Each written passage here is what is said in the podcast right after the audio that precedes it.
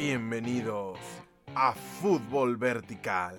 Movido fin de semana para comenzar el podcast. El Chelsea ya no es líder de la Premier League. El Real Madrid venció a la sorpresa de en este inicio de temporada la Real Sociedad. El campeón de España perdió ante el Mallorca y el efecto Xavi sufrió su primera derrota.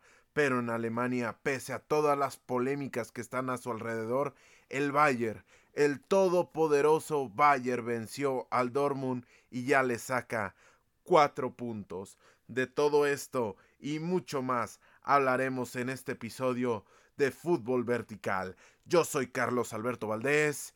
Comenzamos.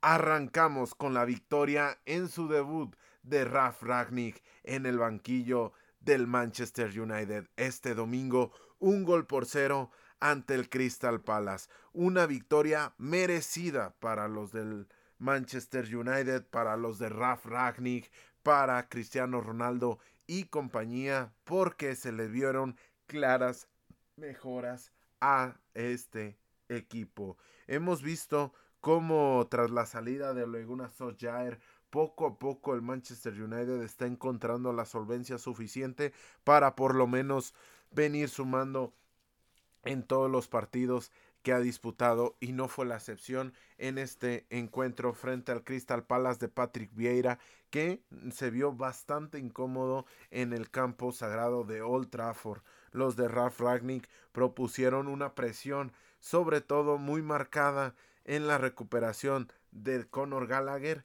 y ahí era donde ejercían esa presión con un 4-2-3-1 que tenía la dualidad o la oportunidad de que se sumara como un segundo 9 ya fuera Rashford, ya fuera Jadon Sancho y acompañaran en la franja del ataque a un Cristiano Ronaldo que no tuvo un partido sencillo que le vino costando, pero que afortunadamente para él su equipo solventó de muy buena manera el encuentro.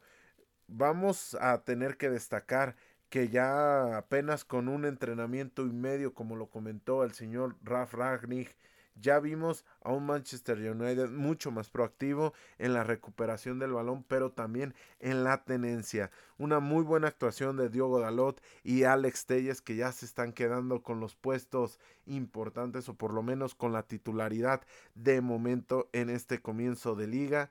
Vamos viendo cómo poco a poco se van sumando sensaciones positivas. Aaron wan no se hizo de la partida por una molestia muscular, pero Diogo Dalot inclusive terminó dando la asistencia para que cayera el único gol del encuentro mismo que no lo habíamos mencionado.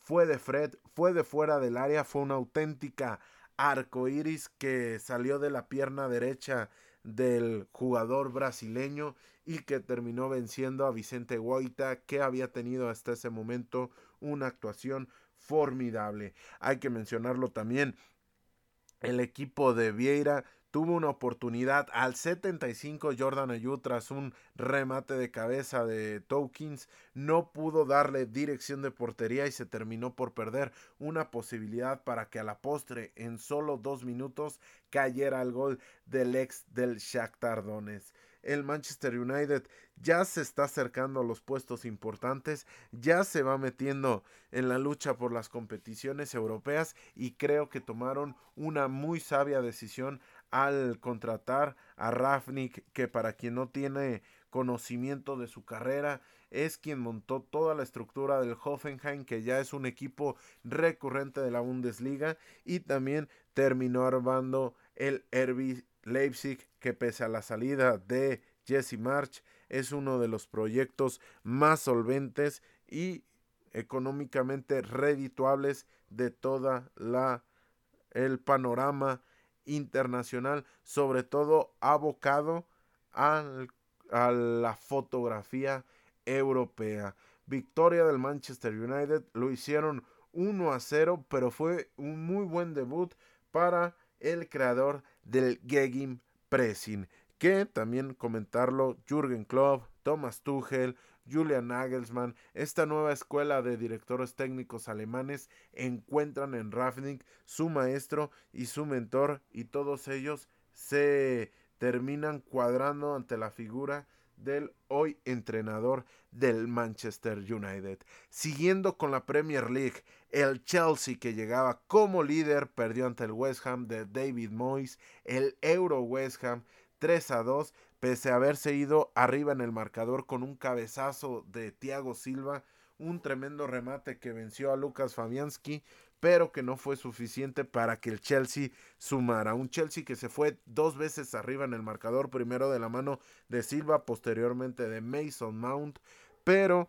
posterior al remate de Thiago Silva vino un error combinado entre Jorginho y Eduard Mendy que provocó una pena máxima misma que cobró de muy buena manera Manuel Ancini para empatar el partido en ese momento a una anotación, un balón retrasado de Jorginho, una pésima decisión a juicio personal tocarle con tal presión a Eduard Mendy, que también hay que decirlo, el portero de la selección de Senegal, no tuvo un buen accionar porque terminó complicándoselo y cometiendo un penal a Jarrow Bowen, que fue quizá la figura por lo menos a título propio y a quien lo designó como el mejor jugador del partido, fue la figura del encuentro. Terminó provocando esa pena máxima y en la segunda mitad, combinado de muy buena manera con Mijael Antonio, terminó por ocasionar bastantes dolores de cabeza a una saga del Chelsea que llega o que terminó esta, esta semana anterior con más goles recibidos que los que había recibido en el resto de la temporada, por lo menos en el apartado de la liga. Había llegado con únicamente cuatro goles recibidos y ya llegó a la cuota de nueve, motivo por el cual el Chelsea ya es tercer lugar de la liga y repasamos de manera muy rápida todos los resultados de la Premier League. El Newcastle le ganó un gol por cero al Burley, primera victoria de los Mike Pikes, primera victoria de la mano de Eric Howe. Los nuevos ricos del vecindario ya ganaron y ya sumaron de tres y terminaron sumando una, un escalón y poco a poco van a buscar alejarse de la quema por el descenso. También un empate entre Southampton y Brighton and Hove Albion. Gol del Brighton en los últimos minutos. Alex McCarthy no reportó a su técnico Hasen Hutel una lesión, motivo por el cual poco pudo hacer con el disparo de Nick P que puso empatados los cartones. El Liverpool, el Liverpool de Jürgen Klopp ganó 1 a 0 frente al Wolverhampton en el Molinox en un partido en el cual habían sido amplios, amplios dominadores, pero que no pudieron hacerse presentes en el marcador hasta que llegó Divock Origi para darles la victoria en los últimos minutos. Y también quien ganó fue el Manchester City de Pep Guardiola de la mano de Bernardo Silva que tuvo una muy buena actuación le ganó tres goles a uno al Watford de Claudio Ranieri que viene de perder contra el Chelsea, pero que en los dos partidos mencionados, este frente al City y el partido frente al Chelsea, no ha dejado una mala, mala imagen. En los partidos del domingo el Leeds United empató 2 a 2 frente al Brentford con gol de último minuto de Patrick Bamford. Lo pedía la afición en, desde el comienzo del partido al maestro Alberto Bielsa, pero fue hasta la segunda mitad cuando entró Patrick Bamford que no decepcionó a todos sus aficionados y terminó dándole un punto que quizá no suena mucho en este repaso, pero que créanme que a Leeds le termina cayendo como oro puro. También quien ganó fue el Tottenham, tres goles por cero frente al Norwich City. Un Norwich City que no había perdido desde la llegada de Dean Smith, pero frente a los de Antonio Conte que poco a poco van recobrando las buenas sensaciones, terminó venciendo el cuadro de la capital londinense. Quien también venció fue el Aston Villa que ganó 2 a 1 frente a al Leicester City de Brendan Rogers 2 a 1 para los de Steven Gerrard que habían perdido media semana pero que fueron capaces de resarcir esa derrota y sumar de a 3 cuando recibieron al Leicester City de Jamie Vardy y compañía. Y para cerrar la jornada número 15 de la Premier League, la victoria del Everton 2 a 1 frente a un Arsenal que ya suma dos derrotas consecutivas, se estaba por meter en los puestos importantes previo a estas dos jornadas, pero no fueron capaces de sumar y ya terminaron rezagándose un poco, con lo cual la tabla de la, de la liga de la Premier League está con el Manchester City en primera posición, le sigue Liverpool, posteriormente viene el Chelsea, el West Ham, el Tottenham, el Manchester United que con sus buenos buenas actuaciones y sobre todo buenos resultados en las últimas jornadas. Ya está en el sexto lugar. Le sigue el Arsenal. Octavo es el Wolverhampton. Noveno es el Brighton and Hove Albion. Le sigue el Aston Villa que, que está en la posición número 10. Más abajo está Leicester City. El Everton que con su victoria sube un par de escalafones viene el Brentford, el Crystal Palace, el Leeds United, el Southampton, el Watford y en los últimos puestos en los cuales dictaminarían el descenso se ubica el Burnley, el Newcastle y el Norwich City de Dean Smith. Pasamos a la Bundesliga en el cual el Bayern Múnich venció 3 a 2 al Borussia Dortmund en un encuentro que estuvo bastante emocionante, sobre todo en sus primeros 45 minutos de toma y daca. Apenas al arranque del partido, Julian Brand le había dado la ventaja a los de su equipo y le había dado una ventaja que sabía de momento a gloria pura. Desafortunadamente para sus intereses, el empate llegaría con Robert Lewandowski apenas un par de minutos después en un partido en el cual Mats Hummels fue apuntado como una de las decepciones poco a poco está llegando al ocaso, a la, carrera del solvente y con mucha calidad defensa central alemán que en esta ocasión no estuvo bien y terminó provocando por lo menos dos anotaciones en contra a sus equipos. Fue un equipo, fue un partido, perdón, fue un partido en el cual el Borussia Dortmund atacó los espacios como lo sabe, con Haaland, con con las combinaciones con Marco Royce y que a la postre no terminaron siendo lo efectivos que hubiesen querido porque cuando te enfrentas a un Bayer en ese toma y daca tienes que ser bastante efectivo porque los de Lewandowski y compañía no perdonan y este no fue el caso. Llegaban con una unidad por encima del Dortmund y ya salieron con cuatro de ventaja en esta jornada número 14 de la Bundesliga. Fue un partido, lo habíamos mencionado, emocionante, parejo, pero que eh, prácticamente, como dijera Gary Lineker, el fútbol es un juego de 11 contra 11 en el que siempre gana el Bayern Múnich. También mencionarlo, Erly Brand Haaland anotó el gol para, para llegar a la segunda anotación del Dortmund.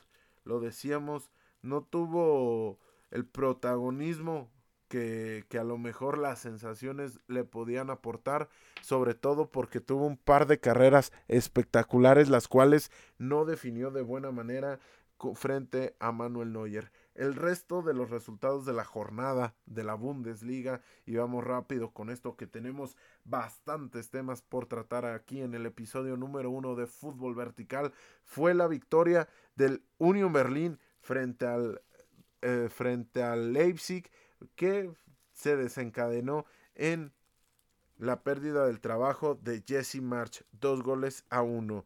Un Union Berlín que Nagolini está encontrando una figura preponderante para sus aspiraciones, que le está dando un muy buen rendimiento y que en él están encontrando la piedra angular para solventar su temporada.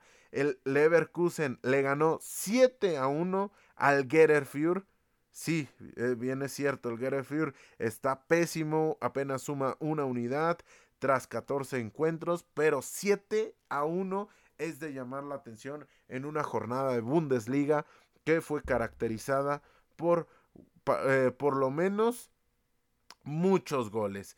En el repaso seguimos con el Hoffenheim 3 a 2 frente al Eintracht de Frankfurt, el Mainz 3 a 0 frente al Wolfsburg, el Bochum le ganó 3 a 2 en, de visita al Augsburg, El Weinfield empató frente al Colonia 1 a 1. La victoria del Bayern Múnich frente al Borussia Dortmund, que ya hablábamos. El empate del Hertha Berlín frente al eh, eh, Stuttgart.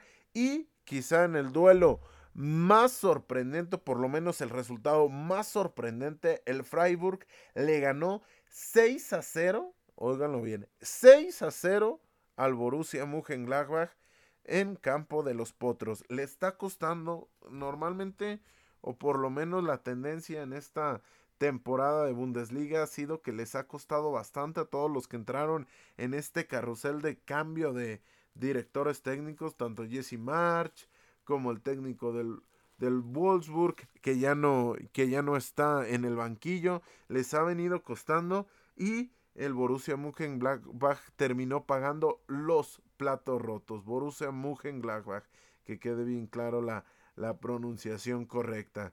El líder es Bayer, cuatro puntos por encima del Dortmund. En los, en los puestos altos también está el Leverkusen, el Freiburg de muy buena temporada, Hoffenheim y Union Berlin es, completan los puestos de competición europea. En los puestos de promoción está el Augsburg y más abajo está el Gerefür con una unidad, rompió récord de récord negativo, pocos puntos sumados tras 14 eh, jornadas disputadas. Le sigue también el Arminia Weinfield que está por encima, pero que también está en los puestos peligrosos de descenso. Por último, en este repaso de la jornada europea y nos fuimos bastante rápidos porque tenemos mucha información.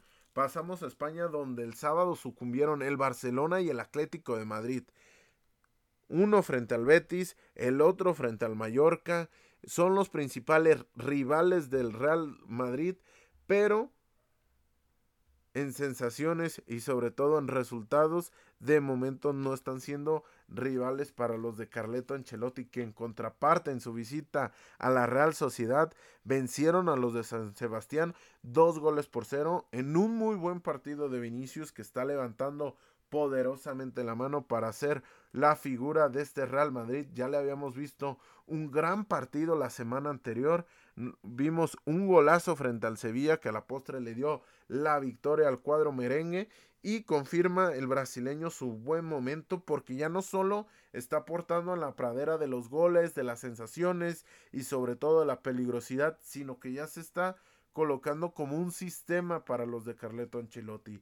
Ya constantemente están buscando cómo ataca los espacios, ya condiciona al rival, ya genera esa capacidad de asociarse con sus compañeros, pese a que el gato Karim Benzema salió por lesión en la primera parte, se pudo juntar de buena manera con Luka Jovic, que también respondió con un gol. Las anotaciones del encuentro fueron obra como lo veníamos diciendo, de Vinicius apenas al arranque de la, de la segunda mitad, porque en la primera la Real Sociedad había aguantado de muy buena manera, ya en la segunda le costó un poco más al castillo de arena que había construido Imanol Alguacil y la mayor calidad del, del cuadro merengue terminó por por imponerse en un partido en el cual la Real había aguantado de muy buena manera con su 4-4-2 bien paraditos, abiertos Orjarzábal y también eh, Arriba estaba Isaac y Sorlog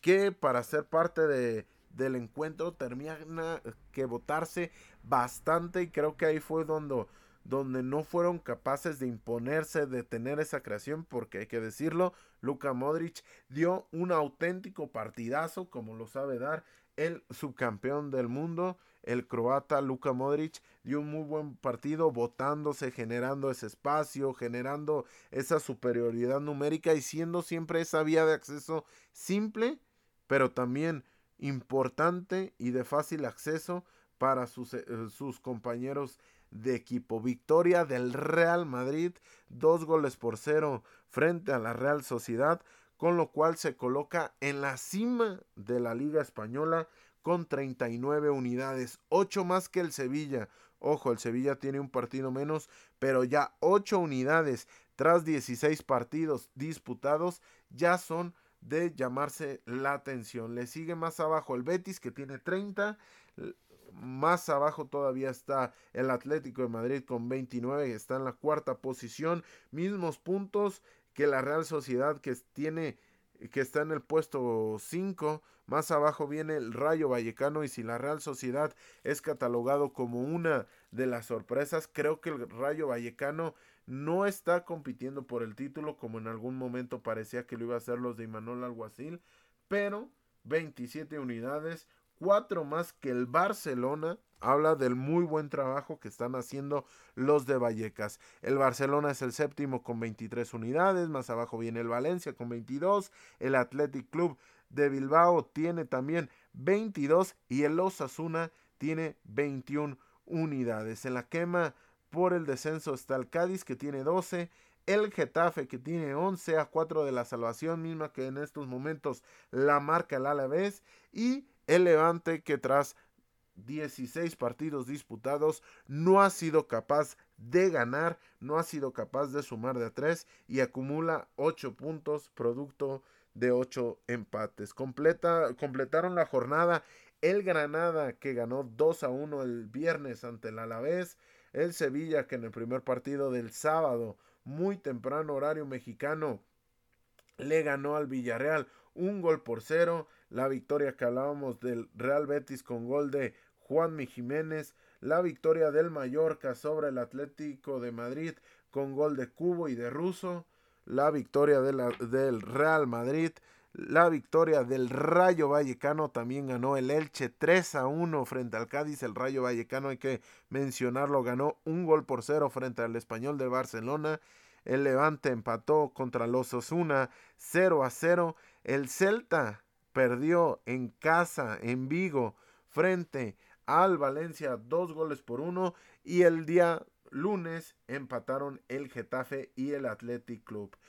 Pasamos a Italia, habiendo dejado atrás ya la liga alemana, la liga inglesa y la liga española, pasamos a la liga italiana, la Serie A, en la cual la Roma perdió de local 3 a 0 frente al campeón, frente al equipo de Inzaghi, mientras que la Atalanta derrotó en el Diego Armando Maradona 3 goles a 2 al Nápoles. Por su parte, la Juventus dio cuentas del Genova 2 a 0, al igual que el Milan, que es líder, venció a la Salernitana dos goles por cero, con lo cual la parte alta de la Serie A queda de la siguiente manera. Milan el líder con 38, le sigue muy de cerca el Inter que tiene 37, el Napoli tiene 36, dejó ir los de el Chucky Lozano, dejaron ir la oportunidad de meterse en los puestos importantes o por lo menos en el puesto eh, más favorecido, el de líder. Dejaron ir esa posibilidad al perder frente al Atalanta que viene más abajo. El Napoli tiene 36, la Atalanta tiene 34, está en el último puesto que da acceso a la Champions League. Y más abajo está la Juventus y la Fiorentina, ambos con 27 unidades, tanto los de Beach como los de la Juventus, teniendo un resurgimiento en los últimos partidos.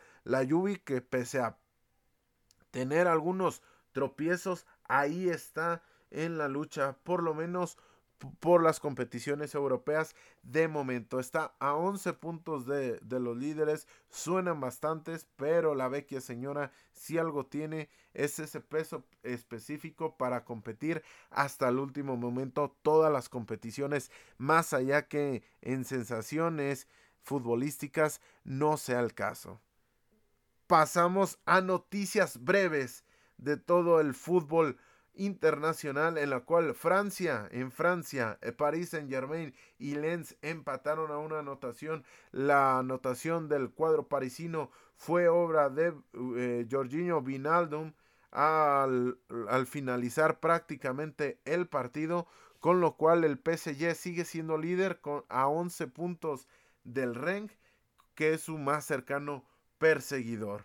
En la final de ida de la Serie ecuatoriana, el Independiente del Valle derrotó 3 a 1 al Emelec. La vuelta se jugará el próximo domingo en casa de Emelec. Hay que estar muy atentos porque se define el fútbol ecuatoriano que poco a poco está dejando muy buenas sensaciones, sobre todo con la calidad de jugadores que está exportando al exterior.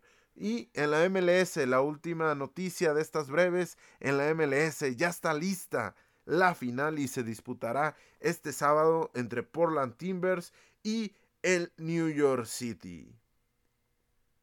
¿Lo escuchan?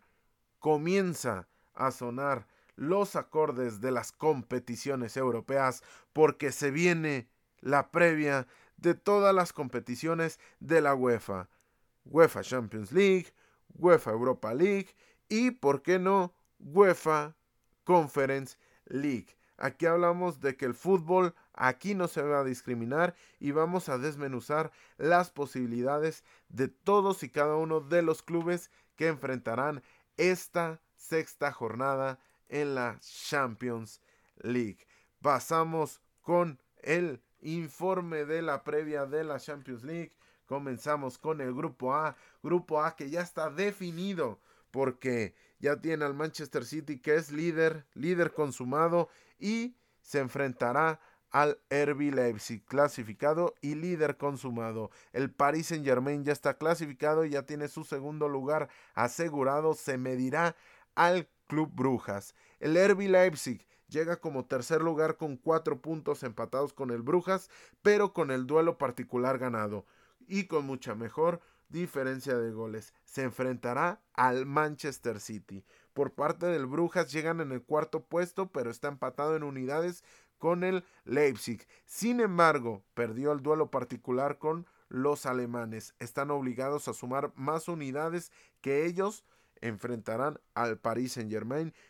Complicada, complicada esta opción para los de Bélgica. Este grupo se definirá a las 11:45 hoy martes para que estén bastante pendientes. Grupo B, el Liverpool está clasificado, es líder y se enfrentará al Milan en la última jornada. Va por el paso perfecto, solo tres clubes pueden acceder al mismo, ya lo mencionaremos. El Liverpool es uno de ellos. El Porto llega en segundo lugar con cinco puntos, depende de sí mismo y se medirá al Atlético de Madrid en casa, ojo, en casa. Hay que subrayarlo y hay que remarcarlo porque recibirá a los de Luis Díaz al Atlético de Madrid en casa. Si gana está clasificado como segundo lugar y si empata tiene que esperar a que el Milan no gane y si pierde está eliminado y tendrá que esperar a que el Milan no gane a Liverpool para meterse a Europa League. Depende de sí mismo los portugueses para meterse a la siguiente ronda.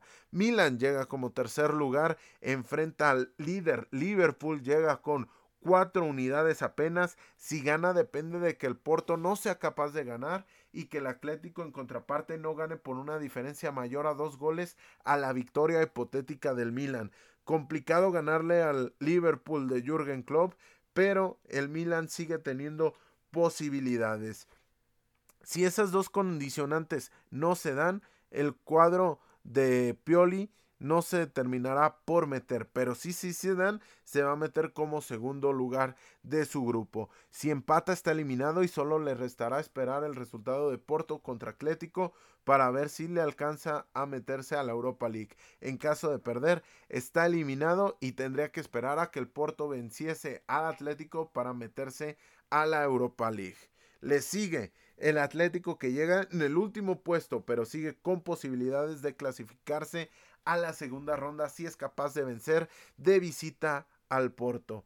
Esperar a que el Milan no le gane al Liverpool o en caso de que esto pase superarlo en la diferencia de goles en la cual está por debajo del club italiano. En caso de ganar pero que el Milan venciera al Liverpool, los de Diego Pablo Simeone no superan y no superarán la diferencia de goles, se meterían a la Europa League. Ojo y lo explico si el Milan gana y el Atlético de Madrid hace lo propio, tiene que hacerlo por una mejor diferencia de goles porque ahí estarían empatados en el duelo particular y la diferencia de goles, la cual es negativa para los de Diego Pablo Simeone, tendrá que fungir un papel fundamental.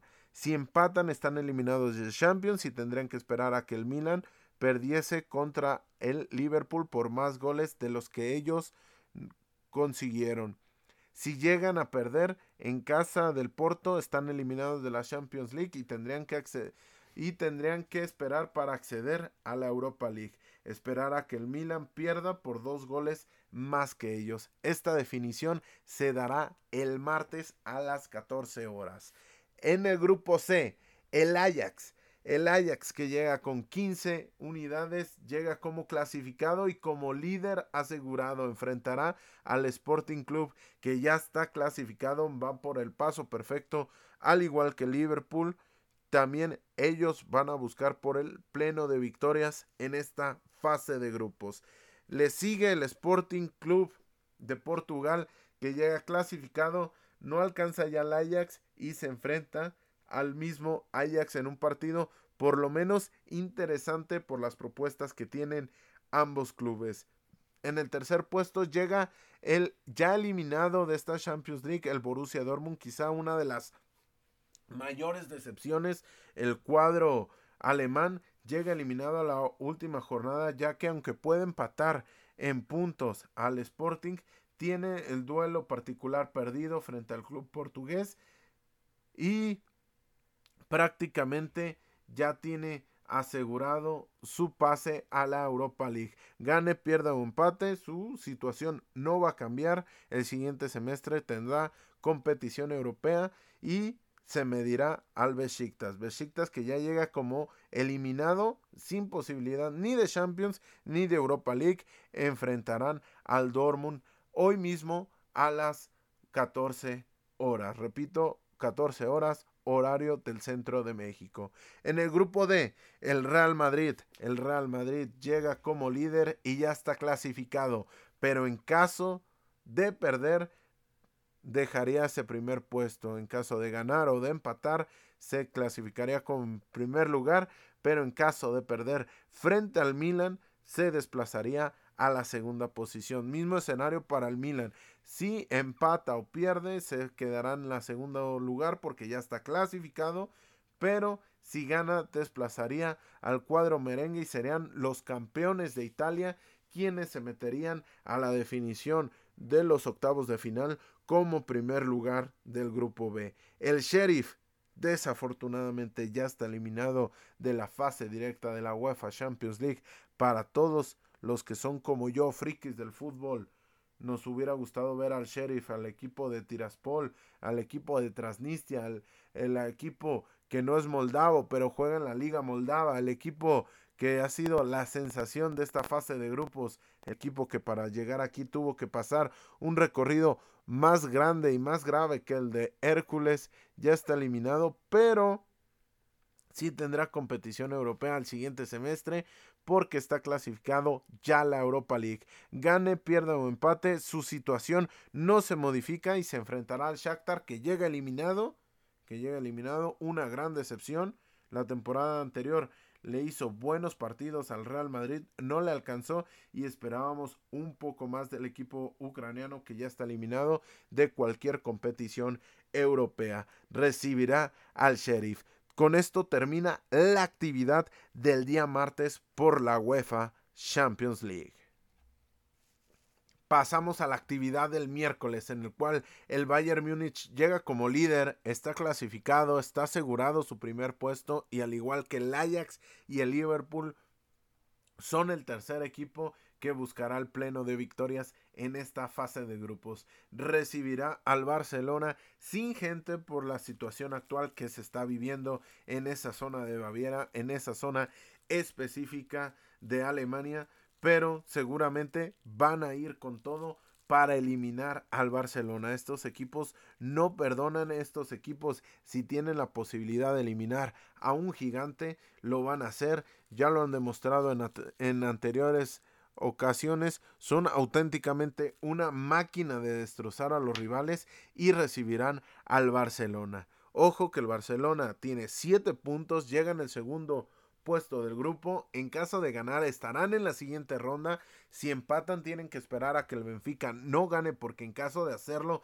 tiene perdido el duelo directo. Si pierde, tiene que esperar a que el Sevilla no sume de tres. De cualquier manera, si empata o pierde más allá de lo que hayan los portugueses, lo que hagan los portugueses, está clasificado a la UEFA Europa League. Visitará al Bayern en esta definición de la fase de grupos. El Benfica. El Benfica llega en la tercera posición de grupo. Si gana, tiene que esperar a que el Barcelona no gane en su visita al Bayern Múnich. Si empata o pierde, se irá a la Europa League. Recibirá a un Dinamo de Kiev que llega en último lugar de su grupo para no dejar mal parado al Shakhtar, a su rival de, de liga. Ellos también ya llegan eliminados de cualquier competición europea. Visitará el campo del Benfica, esto el miércoles a las 2 de la tarde, 14 horas. En el grupo F, el Manchester United llega como líder y está clasificado, pase lo que pase, tiene asegurado su primer puesto recibirá al John Boyce para buscar revancha de lo ocurrido en su visita al suelo suizo, motivo por el cual va a ser interesante ver cómo Raf Ragnick aplica lo que bien habíamos explicado hace apenas unos minutos. Villarreal llega como segundo lugar de su grupo con siete unidades. Si gana o empata estará en la siguiente fase, pero si pierde se irá a la Europa League visitará al Atalanta. Lo remarco, visitará al Atalanta, los de Giampiero Gasperini. Si ganan los de Atalanta, que llegan en el tercer lugar de su grupo, estarán en los octavos de final por tercera temporada consecutiva. Si empatan están eliminados y se irán a Europa League. Si pierden tienen que esperar a que el John Boys no gane para acceder al boleto de Europa League. Le hará los honores al Villarreal. Quizá uno de los partidos más interesantes quizá sin todos los nombres rimbombantes, Cristiano Ronaldo, Messi, Jack Grealish, Romelu Lukaku, etcétera, etcétera, etcétera. Pero este equipo con este partido con Dubán Zapata, con Gerard Moreno y, y compañía va a ser bastante interesante. John Boyce llega en cuarto lugar y está eliminado de cualquier posibilidad del Champions League pero si gana tiene que esperar a que el Atalanta pierda para meterse a Europa League. Si empata o pierde se quedará sin competición continental para el siguiente semestre. Enfrentará al Manchester United en Old Trafford miércoles a las 14 horas. Grupo G, el grupo más apretado y más disputado de esta Champions League, tiene a Lille que llega como líder que en caso de ganar o empatar está en la siguiente fase. Si pierde tendrá que esperar la diferencia de goles. Enfrentará al Wolfsburg, que es el último lugar, pero entre el último y el primer lugar hay dos clubes y solo tres unidades. Le sigue al campeón francés, a Lille, el Salzburg, que llega en el segundo lugar. Si gana, estará en la siguiente ronda. Si empata, tiene que esperar a que Lille saque puntos de su duelo ante el Wolfsburg. Si pierde, está eliminado de la Champions League y tiene que esperar a que el Wolfsburg pierda para acceder a la Europa League. Recibe al Sevilla. Dicen los, que estuvieron en la visita del Salzburg al Sánchez Ramón Sánchez Pizjuán que Adeyemi dio un partidazo, entonces va a ser interesante ver la actuación del juvenil alemán. El Sevilla llega en tercer lugar. Si gana estará en octavos de final. Si empata o pierde está eliminado y tiene que esperar a que el Wolfsburg no gane para acceder a la Europa League. Visitará al Salzburg, lo cual mm, llegan en, en circunstancias bastante similares a matar o morir tanto los Toros Rojos como el Sevilla de Julian Lopetegui. Pasamos al Wolfsburg, que llega en último lugar de su grupo, pero lo mencionábamos a solo tres puntos de la primera posición. En caso de ganar, tiene que esperar a que el Salzburg no empate, porque en caso de hacerlo, su victoria tendría que ser abultada para superar la diferencia de goles. Si empata o pierde, está eliminado de la competición europea. Se medirá a Lille. Esta definición también se hará el miércoles a las 2 de la tarde. Grupo H, el Chelsea llega como líder, está clasificado en caso de de ganar mantendría el liderato de grupo. Si empata tiene que esperar a que la Juventus no gane. Si pierde tiene que esperar a que los italianos también pierdan. Visitará a el Zenit en Rusia. Bastante curioso que uno de los argumentos para los cuales dirigir el sorteo de esta UEFA Champions League es el tema climatológico y visitar a Rusia, visitar al Zenit en pleno diciembre no me parece la decisión más acertada. Juventus llega en segundo puesto de su grupo, está clasificado octavos y tiene que esperar a que el Chelsea no sume de tres para clasificarse como primero de grupo en caso de ganar. Si empata tiene que esperar a que los ingleses pierdan para ser primeros y si pierde se quedará en automático en el segundo puesto. Se enfrentará al débil Malmo que apenas suma una unidad.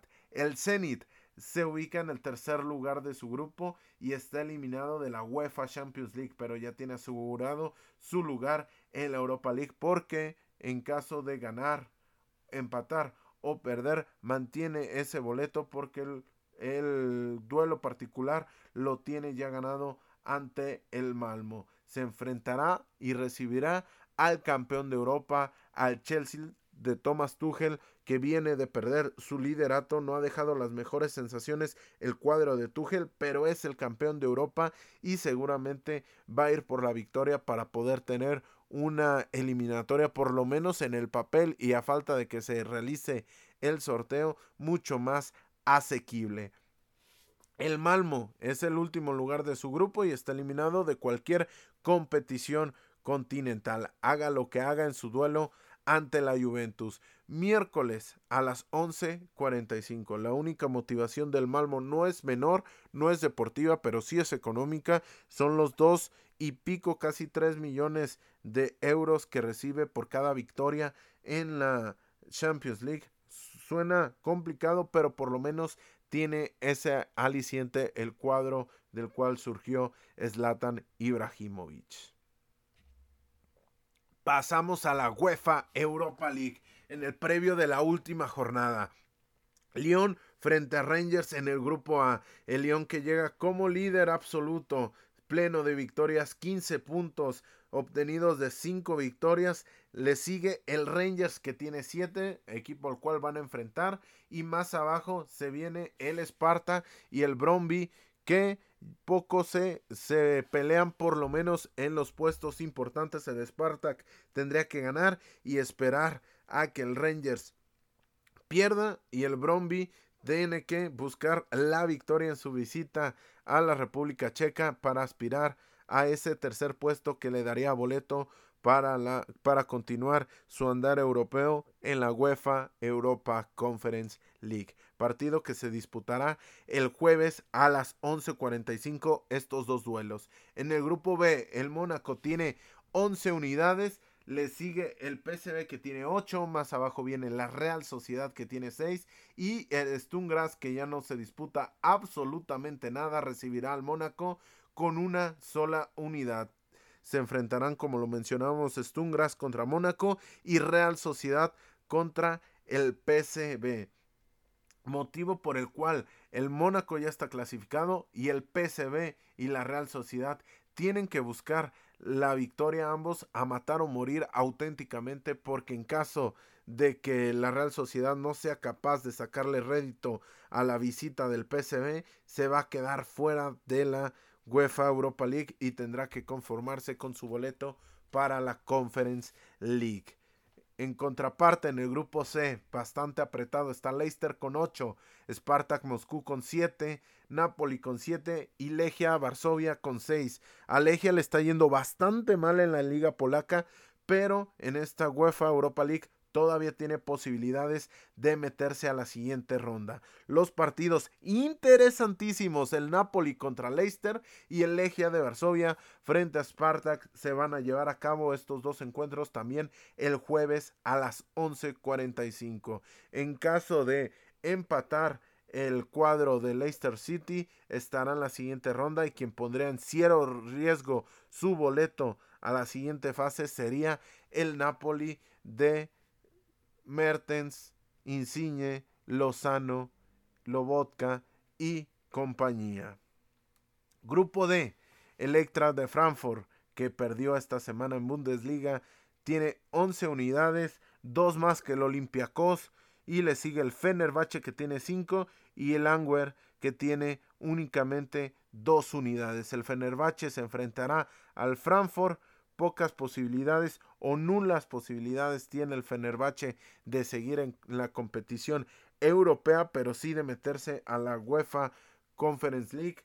Tiene que sumar para asegurar su boleto porque el Olympiacos enfrentará al equipo belga también el jueves a las 11:45 tiempo del centro de México. Sigue la actividad con el grupo E, en el cual el Galatasaray tiene 11 unidades, 3 más que la Lazio que tiene 8 puntos, que le gana por 4 al Marsella que tiene 4 unidades y el Lokomotiv tiene 2. Los duelos serán Lazio contra Galatasaray, los dos equipos que ya están clasificados y Marsella ante Lokomotiv que se disputarán entre ellos el puesto a la siguiente ronda en la UEFA Conference League.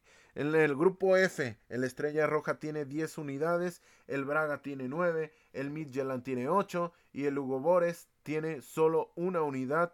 El Braga se, enfrentará al Estrella Roja y el Hugo Bores al Midtjylland el jueves a las 2 de la tarde partidos interesantes sobre todo en ese en el cual se va a disputar la primera posición entre la Estrella Roja y el Braga. Nadie va a querer clasificar de segundo porque sería recibir un auténtico león rapado de los caídos de la Champions League y ya estamos hablando de las posibilidades que te puedes topar en la siguiente ronda. Grupo G, el Leverkusen tiene 13 unidades, el Betis tiene 10, ya ambos están clasificados. El Celtic tiene 6, ya clasificado a la Conference League. Y el Fenervaros no tiene unidades. Se enfrentarán Fenervaros frente al Leverkusen y Celtic ante Betis. También la actividad de los mexicanos Diego Laines y Andrés Guardado se vendrá el jueves a las 2 de la tarde. Grupo H, el West Ham enfrentará al Dinamo Zagreb y el Genk enfrentará al Rapid Viena. Están ubicados de la siguiente manera. El West Ham tiene 13 unidades, ya está clasificado. El Dinamo Zagreb tiene 7 y el Genk tiene 5. El Rapid Viena le sigue que tiene 3. Motivo por el cual está bastante interesante en caso de que el West Ham venza a los croatas. El Genk tiene la posibilidad de desplazarlos y ocupar su lugar, pero el Rapid Viena tiene que sumar si quiere continuar con su actividad europea.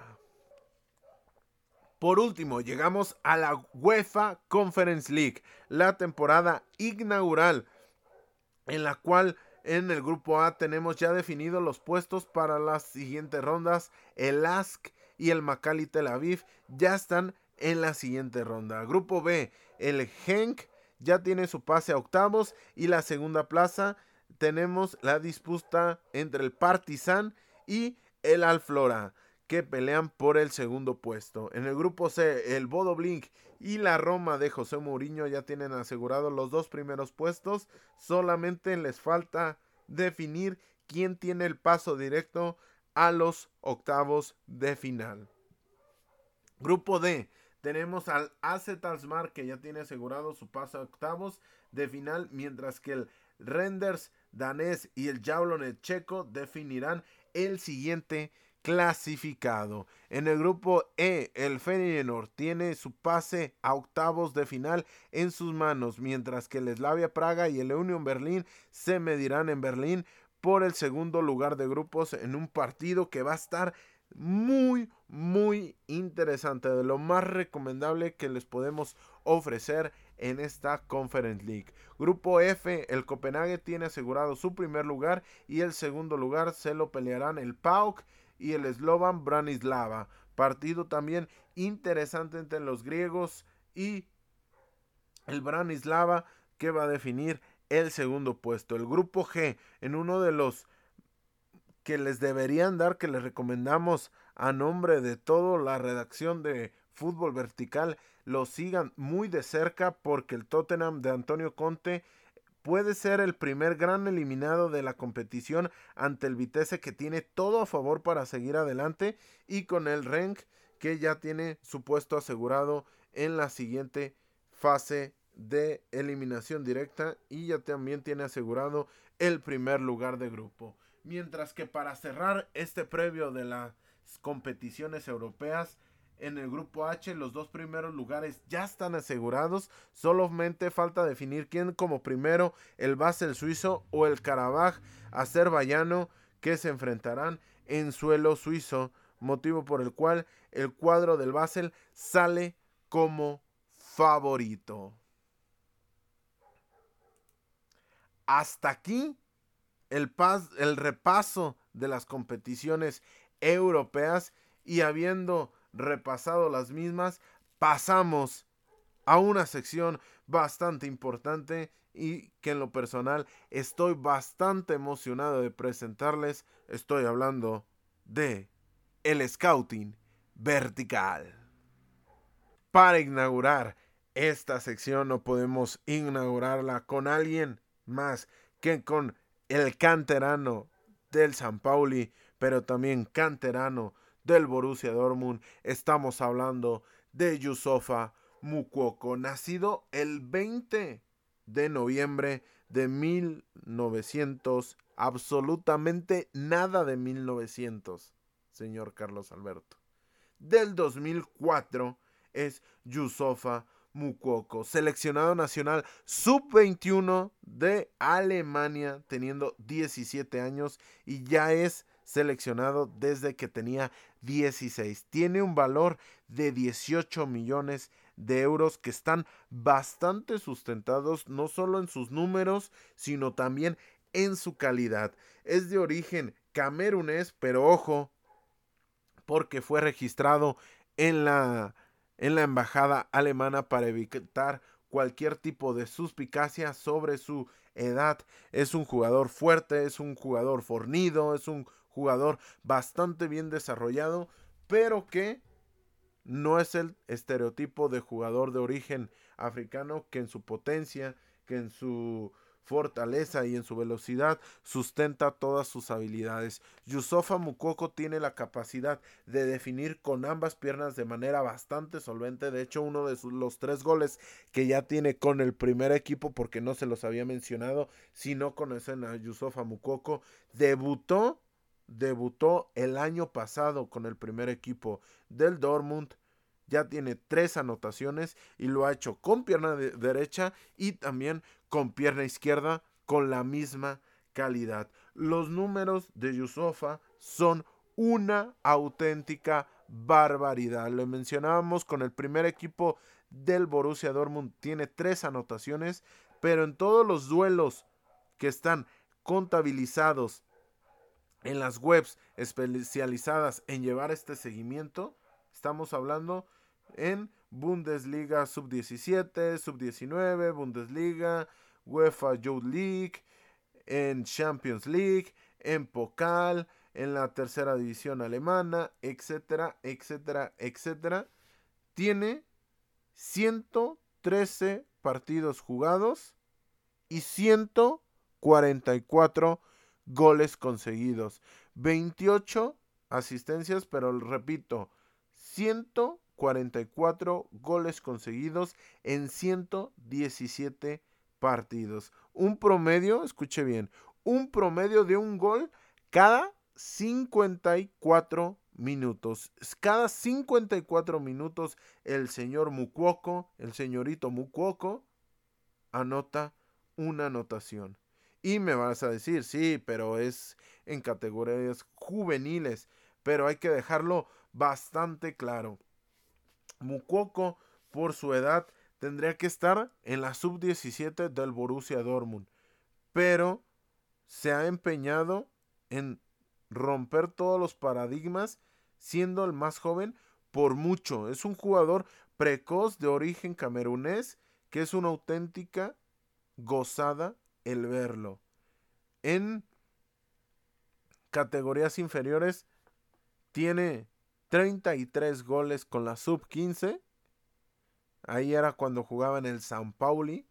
Con 11 años, 4 años por debajo. Quien esté familiarizado con las edades evolutivas de los jugadores te puede magnificar que representa que un jugador de 11 años consiga 33 goles con una categoría 4 años superior a la suya. Hablando un poco más de sus de sus calidades. A los 12 años debutó en la sub-17, a los 12 años en la temporada 2017-2018, proclamándose campeón de Alemania, marcando 40 goles en 28 partidos, incluyendo el último y decisivo ante el Bayern Múnich en la final nacional. También a la siguiente temporada en esa misma categoría anotó 50 goles en 28 partidos disputados. perdón, a esto habla de las de la calidad con la cual cuenta el jugador juvenil que destrozó, destrozó sin piedad el récord del debutante en el Dortmund y en la Bundesliga más joven de todos los tiempos. Lo tenía el turco Nuri Sahin, que había debutado con 16 años y 335 días, bastante impresionante pero más impresionante es lo de Mucuoco que hizo lo propio al debutar a los 16 años y un día. 16 años y un día. Y no lo hizo antes porque las leyes de la Bundesliga no lo permiten.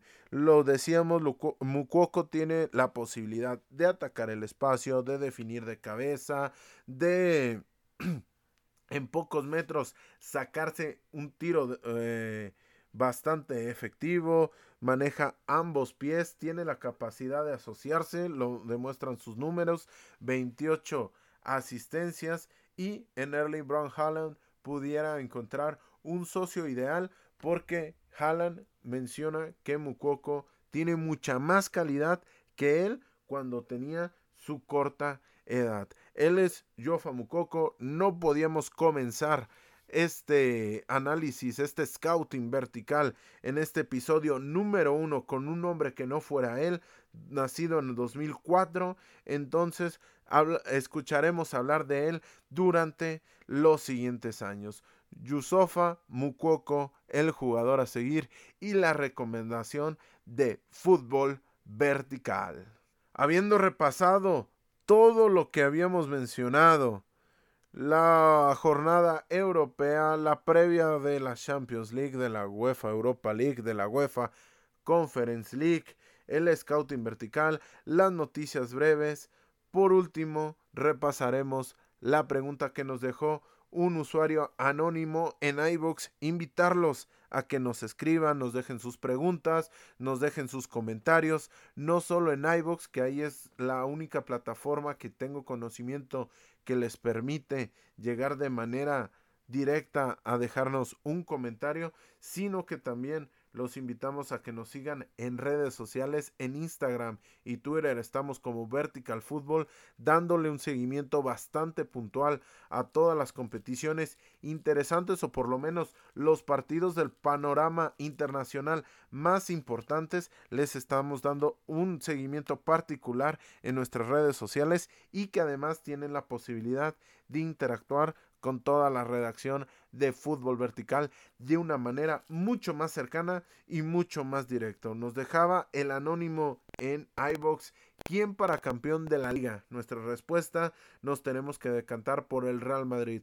El hambre que está demostrando Vinicius, la categoría y el carácter que está demostrando el canterano brasileño del Flamengo, además combinado con el oficio de un Carleto Ancelotti, que, es uno de los mejores técnicos hoy por hoy en España, eh, también el liderazgo de un Karim Benzema que está viviendo unos muy buenos momentos, está viviendo su tercer aire, un Luka Modric que ya parece eterno y que está solventando de muy buena manera este cambio de generación que está sufriendo el Real Madrid, una defensiva que se ve cada vez mejor con Eder Militao, un portero como Thibaut Courtois y ya a eso le sumamos la ventaja que presenta ya a estas alturas de la temporada nos tenemos que decantar para el Real Madrid como principal candidato a conseguir la Liga Española. Aquí termina el episodio número uno de Fútbol Vertical. Les recordamos que la próxima semana aquí mismo estará colgado el episodio número 2 con las repercusiones de la fecha 6 de las competiciones europeas y con el análisis de la jornada en las diferentes ligas. Yo soy Carlos Alberto Valdés y nos escuchamos en la próxima. Porque el fútbol cada vez es más vertical.